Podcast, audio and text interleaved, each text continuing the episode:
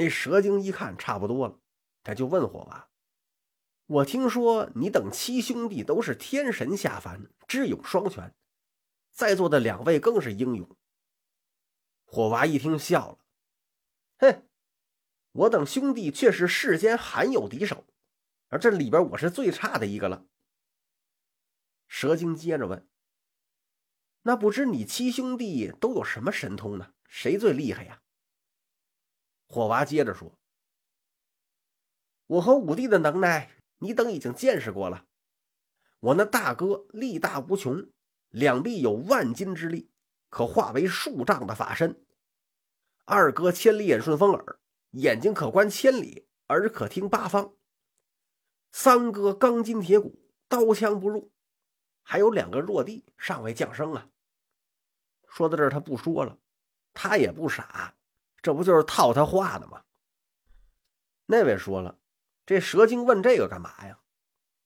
咱前文书说了，蛇精做过一个梦，梦里边有六个葫芦娃，就是二娃、三娃、火娃、水娃、六娃和七娃。他分析那子娃就是老七，但是一直没想明白的是啊，他为什么管自己叫母亲？就想套套这俩葫芦娃的话。本来想趁着火娃醉了，酒后吐真言。问出点有用的来，结果这火娃也不傻，看出他的目的来了，所以说到关键地方他不说了。但是旁边那水娃呀，跟他想的不一样。他一想啊，六弟和七弟的能耐说了也无妨，他们俩比我们俩能耐可是厉害呀，正好吓唬吓唬这妖精。想到这儿，他就说：“我那六弟呀，有隐形之术，隐形之后谁都看不见他。”即便是天上的神仙也不例外。你要是跟他动手啊，只需要在暗处给你下个绊子，你就受不了。众妖怪一听，大惊失色呀，都纷纷议论：“，还有这么个本事呢？那这哪打得过他呀？”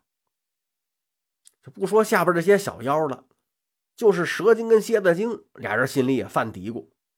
不过这蛇精啊，脸上装作镇定，一笑：“嗯。”那想必最厉害的还是那紫娃了。水娃接着说：“我这七弟虽然年纪最小，也没什么法力，可是他有个紫金葫芦。”蝎子精一听就问：“哎，这紫金葫芦是什么来头啊？”那葫芦是开天辟地就有啊，乃是太上老君从一根仙藤之上所得，后来赐予天神降妖。化作葫芦山镇压尔等，后葫芦山崩裂，附于葫芦子，随我七弟一同孕育，归他执掌。这葫芦啊，内藏乾坤，能装天下万物。倘若把人装了进去呀，休想活命。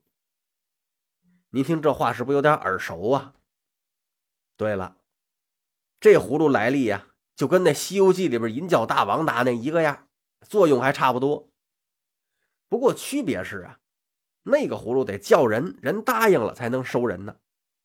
七娃这个葫芦啊，只要做法就可以直接把人吸入葫芦。蛇精跟蝎子精一听啊，都吓出一身冷汗来。这二位在葫芦山里关了近万年呢，都做了病了。不过蛇精又一琢磨呀，在梦里那紫娃管自己叫母亲，估计应该没什么危险。这水娃说这番话呀。就是为了吓唬吓唬这帮妖精，但是聪明反被聪明误，他可不知道，他这番话呀，给老汉和六娃七娃带来多大的灾难。不过这也难怪他，他也不知道这蛇精做过这样的梦啊，对七个葫芦娃已经有所了解。不过这时候啊，蛇精的心里边已经有降服这四个葫芦娃的计策了，要不怎么说他是这蝎子精的军师智囊呢？就见这蛇精看了一眼蜈蚣精，给他递了个眼色。蜈蚣精会意，他从椅子上站起来：“ 诸位，干饮酒没意思，小妖愿意五斧助兴。”火娃一听来了兴趣了，哎，这有意思啊！人家都是舞剑、舞刀助兴，没听过谁有舞斧子的啊，这好玩。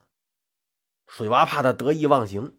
赶紧就说：“兄长，别忘了，这就是一场鸿门宴呐。”火娃一听笑了：“嘿，你说那蜈蚣精五斧头是项庄舞剑呐？可惜那蜈蚣精可比不了项庄啊。”那蜈蚣精也不管他们俩说什么，他从桌子后头出来，手下递过来两柄板斧，蜈蚣精接过来，开始舞斧头。哎，您还别说，这蜈蚣精舞的还真就有模有样，还挺好看。这两把斧头是呼呼刮风，给这火娃看的呀，是摇头晃脑，拍手叫好，好，好。旁边那水娃可没这心思。他一直都提心吊胆，不知道这蛇仙要想干什么。